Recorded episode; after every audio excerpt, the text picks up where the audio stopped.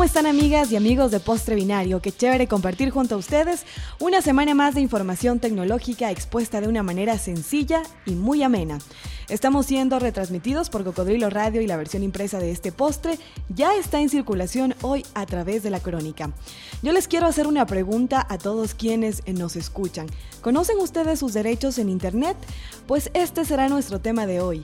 Es más que seguro que tú usas Internet a diario para diferentes actividades, quizá para consultas, entretenimiento, fines académicos o lo que sea. Pero ¿te has detenido un momento a pensar en esto? Te comento que esto precisamente se remonta a 1948 cuando se dio la Declaración de los Derechos Humanos, en donde a través de 30 artículos se da a conocer ciertas atribuciones que nosotros tenemos como humanos desde el momento de nuestro nacimiento. Con la llegada de Internet se ve la necesidad de que nuestros derechos también sean protegidos a través de la red, por lo que en 2008 en el Foro de Gobernanza de Internet se conforma la Coalición Dinámica sobre Derechos y Principios de Internet. Interesante, ¿verdad? No te vayas. Calú enseguida nos cuenta más. Hola Calú, ¿cómo estás? Hola Tatiana, de maravilla. Una semana más en este postre binario donde estamos hablando de tecnología. Eh, después de estar unos días fuera, retomamos nuestro ritmo habitual como bien decías, hoy vamos a hablar sobre aquellos derechos que todos los internautas, todos los navegantes tenemos en Internet, que a veces por desconocimiento no los ejercemos, pero que sería importante sacarlos a debate para que todas las personas que nos están escuchando sepamos de qué se tratan. Bien decías tú, efectivamente hace 30 años se cumplió en el 2008 esta ratificación de los derechos eh, universales. Pero ya con la tecnología, eh, hace aproximadamente ocho años, si las cuentas no me salen mal, dentro del seno del Internet Governance Forum, eso que si recuerdas Tatiana lo tratamos en un podcast anterior, justamente en este tipo de foros, eh, uno de los, de los productos, uno de los entregables de este tipo de foros, de encuentros, es justamente de que se creó una carta de derechos, pero ya en Internet. Ya no era una carta general, no era un, conjunto de principios y derechos generales, sino ya en un entorno de red, en un entorno digital. Eh, si me ayudas, Tatiana, algunos de los, de los eh, principios fundamentales que se hablaba, por ejemplo, en, esta carta ya eh, estábamos hablando de, crear, de crear conciencia sobre estos derechos fundamentales, lo que significa Internet. ¿Qué más nos proponía esta carta? Eh, también nos proponía accesibilidad, universidad e igual, universalidad e igualdad, derechos y justicia social, expresión y asociación también era confidencialidad y protección de datos, derecho a la vida, libertad y seguridad. Una palabra que se usa mucho en ese tipo de reuniones es stakeholder. Es una palabra en inglés que significa las, las partes interesadas. Incluso ahora, se habla del multi-stakeholder, o sea, muchas partes interesadas.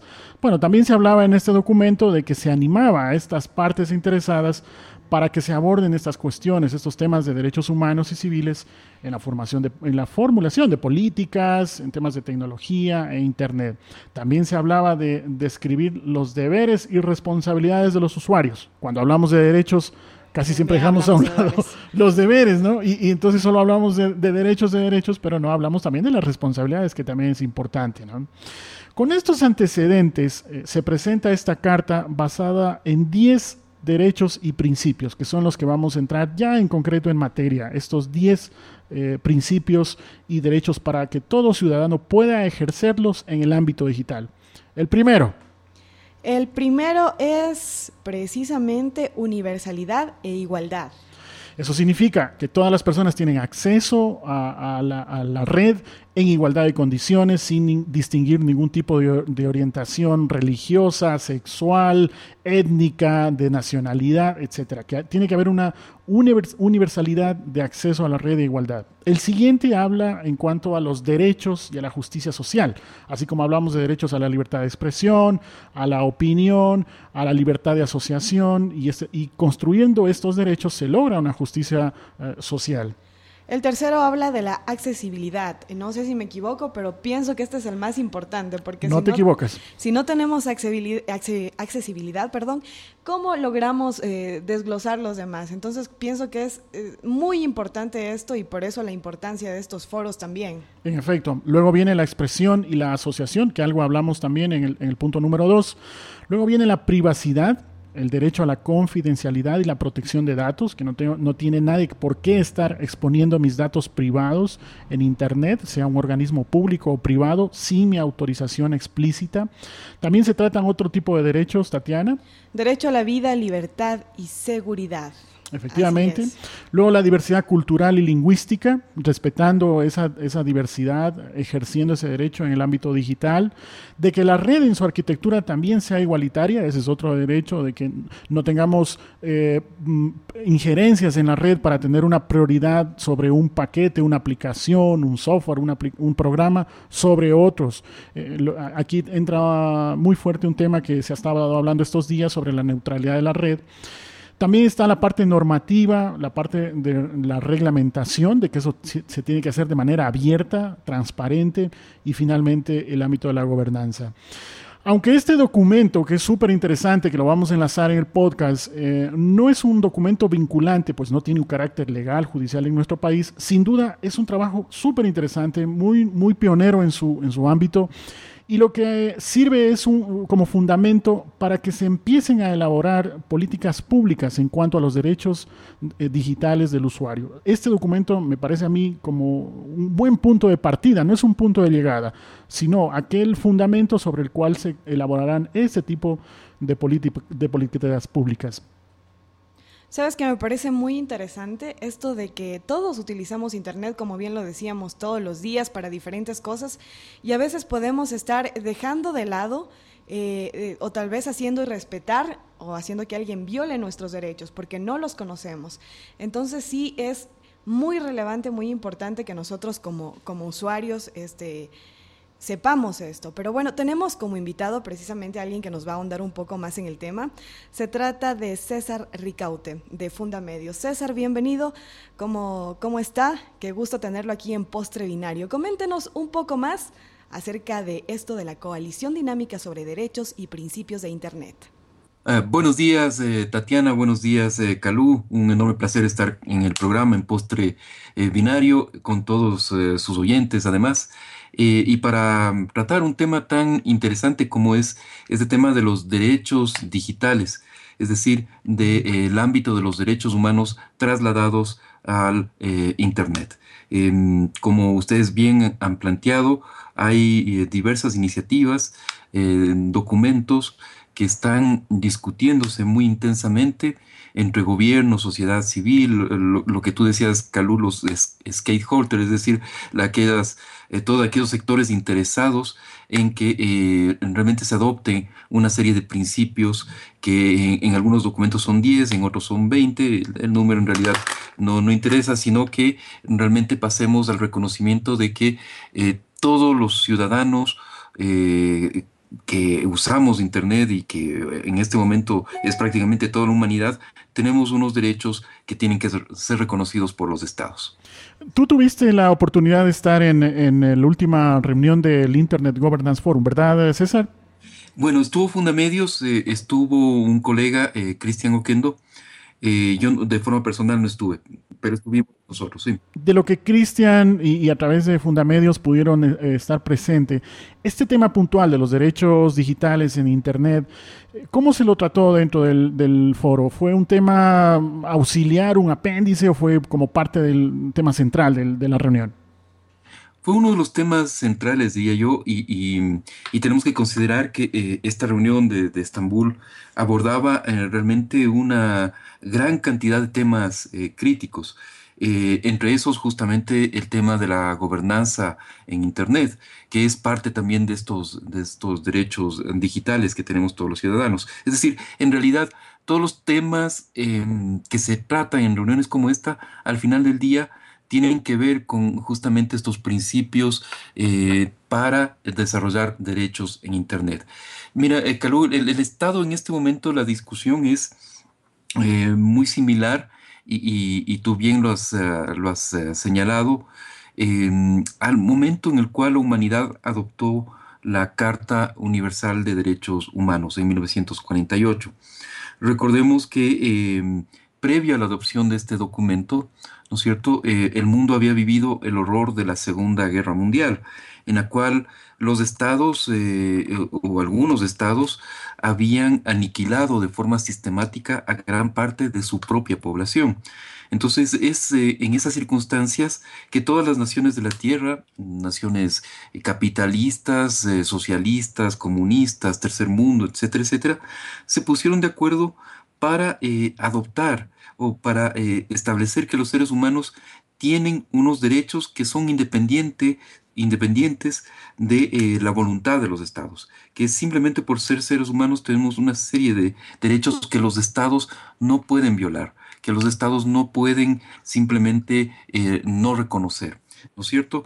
Y esto como parte eh, justamente para, ah, eh, para que cada país pueda ser parte de esta comunidad internacional.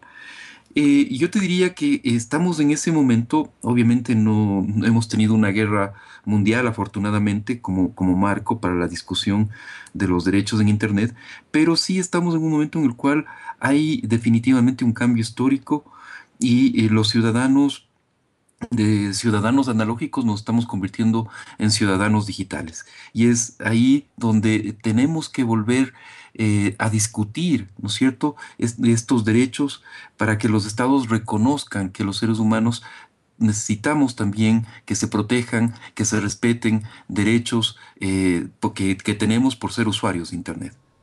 Nose, agencia creativa. Nos especializamos en creación, posicionamiento y activación de marcas, diseño web y fotografía publicitaria. Estamos en Twitter como arroba y en Facebook como NoseAG Creativa.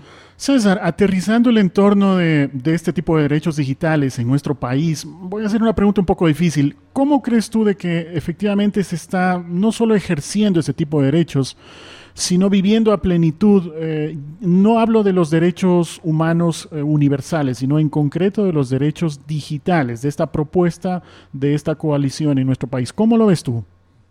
Bueno, eh, yo te diría que es muy importante justamente que se avance a, la adopción por parte de los estados de eh, esta declaración de principios, ¿no es cierto? De esta declaración de principios o derechos en Internet, que en todo caso en la discusión se podrán aumentar o disminuir.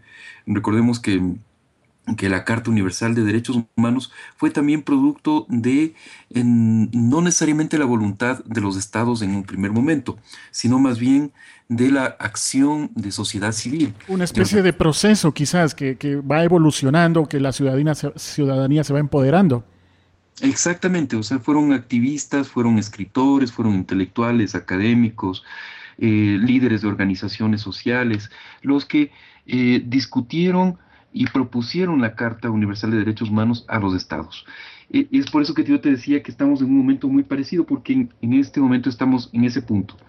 Una serie de organizaciones, de activistas, de, líderes eh, sociales, eh, están proponiendo que los estados firmen esta carta. O sea, ¿tú crees que puede haber una analogía entre lo que se vivió hace algunos años atrás frente a lo que estamos viviendo ahora cuando ya hablamos de estos derechos en donde la ciudadanía, como tú bien lo has dicho, y otras organizaciones empiezan a empoderarse para, de alguna manera, eh, voy a decir una palabra fea, poner contra la pared a, muchos gobiernos que se resisten a que sus ciudadanos ejerzan este tipo de derechos y de esa manera se puede implementar de manera plena. ¿Tú, tú ves esa especie de analogía?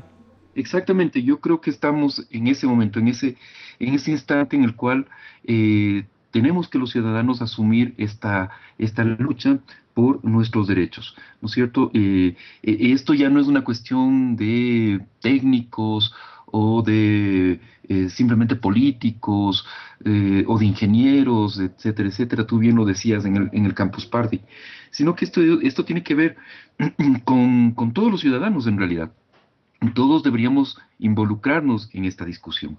Y, un poco para, contestar tu pregunta, em, yo creo que en el Ecuador estamos en un momento bastante incipiente del debate, es decir, no se ha comenzado a discutir aún, eh, digamos, extensamente eh, los derechos eh, digitales, los derechos que tenemos los usuarios y los ciudadanos digitales. Recién empieza la discusión, esfuerzos como el que estás planteando en este programa son muy válidos, muy interesantes. Es iniciar esta discusión, pero eh, en realidad no hay una, unos espacios en los cuales los ciudadanos podamos familiarizarnos con el, con el debate, con los documentos, con podamos asumir posiciones, ¿no es cierto?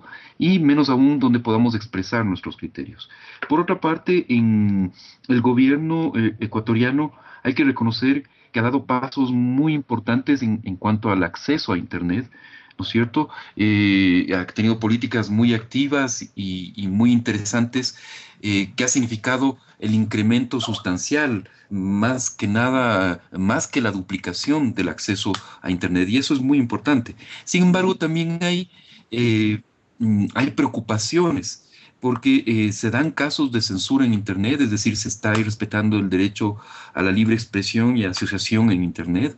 Eh, hay cuerpos legales, leyes que no están de todo claras si respetan o no eh, la confidencialidad de lo, y la protección de datos personales en Internet, ¿no es cierto? Em, entonces, y tampoco que se, em, hay también alguna normativa que podría estar atentando contra la neutralidad del Internet y obliga uh, incluso a los ISPs, a los proveedores de, de, Internet, a revelar datos de los usuarios e incluso a censurar ciertos contenidos. Entonces yo te diría que eh, hay avances importantes en el tema de la accesibilidad, pero hay también signos de preocupación en muchos otros espacios, en muchos otros derechos que tenemos los ciudadanos digitales. César, eh, como ya nos decías, el acceso es limitado. Hablamos de un porcentaje grande de gente que no cuenta con este servicio de Internet. ¿Qué hacer para que esto llegue a ellos primero y luego cómo hacer para que estas personas se familiaricen con esto? Porque si bien es cierto, nosotros no nacimos con, con Internet, sin embargo hemos eh, venido sufriendo un proceso en donde nos hemos ido familiarizando, pero hay personas que no. ¿Cómo hacer con este gran problema? Es, un punto vital, Tatiana, y, tú lo decías en la presentación acertadamente. Eh, incluso es el único de los derechos digitales que ha sido adoptada ya por Naciones Unidas como un derecho humano universal. Es decir, ya en este momento la ONU reconoce que todos los ciudadanos del planeta tenemos el derecho a tener acceso a Internet. Ahora, esto solo se logra eh, definitivamente con políticas públicas. Es decir, eh, el gobierno ecuatoriano está haciendo lo correcto en la medida de eh, crear infraestructura, ¿no es cierto?, y dar mayor acceso a grandes capas de la población. Ahora bien, eh, el acceso sin eh, otras condiciones que incluso están anotadas en, la Carta de, Principios de Internet. Por ejemplo, la calidad del servicio, sin que se garantice la calidad del servicio, eh, ese acceso también es incompleto, ¿no es cierto? Es decir, no es solamente un asunto de llegar a la mayor cantidad de población, eso es importante, pero no es todo. También se tiene que garantizar que la que la banda ancha sea efectiva, que sea real, que, cada vez los, ciudadanos tengamos más posibilidad de eh, un mejor Internet en nuestros hogares y en el trabajo, obviamente. César, un tema que siempre se, nos viene a la cabeza es si bien eh, el Estado tiene que cumplir su rol, eh, la, entidad gubernamental, las asociaciones civiles, la empresa privada también, pero ¿cuál sería ese rol del, ciudadano, del de a pie? O sea, más de informarse, a más de conocer estos temas, ¿cuál crees que sería una vivencia positiva, un, ejercicio eh, saludable de estos derechos en, Internet para que efectivamente su desempeño en la red sea el mejor? Yo creo que el ciudadano debe actuar, o sea, eh, tiene que exigir estos derechos. Eres un partidario del activismo. Sí, sí, sí, definitivamente. Yo creo que los cambios, eh, y yo decía en el Campus Party, me parece que estamos en un momento muy excitante de, la historia. E, o sea, podemos los ciudadanos moldear el mundo y podemos hacer un mejor eh, eh, planeta. Y especialmente en, este, en esta discusión acerca de los derechos digitales. O sea, lo que se está discutiendo en este momento no es una cosa menor. Esto puede afectar la vida de los futuros ciudadanos digitales eh, de aquí a, a, 50 años, o a 60, o a 100 años. O sea, eh, recordemos la, vigencia que tienen los derechos humanos eh, en este momento, ¿no? Entonces, me parece que es necesario involucrarse, necesario que los ciudadanos nos informemos, como bien ha señalado, y luego participemos en las, en las discusiones, exijamos, exijamos a las autoridades que tienen que ver con esto, que exijamos políticas públicas, que si tenemos dudas sobre ciertas políticas o normativas eh, de los gobiernos, pues lo, digamos, participemos, eh, pidamos mm, cuentas, escribamos a los gobernantes exigiéndoles eh, información acerca de sus acciones. Hay una corriente que dice que eh, justamente porque estamos en Internet todo el tiempo trabajando eh, por temas profesionales, por temas lúdicos o de ocio, usamos la herramienta también para hacer un activismo, pero el peligro es de que terminamos siempre dentro de una burbuja.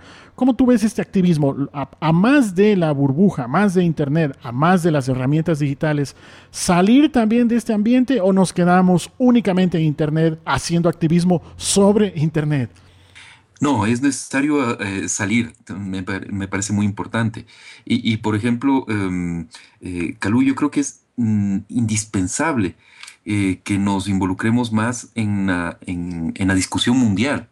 ¿No es cierto? O sea, que, em, eh, que más ecuatorianos participen de las reuniones, de, los foros, de las reuniones eh, sobre Internet, sobre eh, en todos los espacios que se pueda. recordemos que en la última reunión de Estambul, lamentablemente el Estado ecuatoriano no asistió, el gobierno ecuatoriano no, no, tuvo representantes.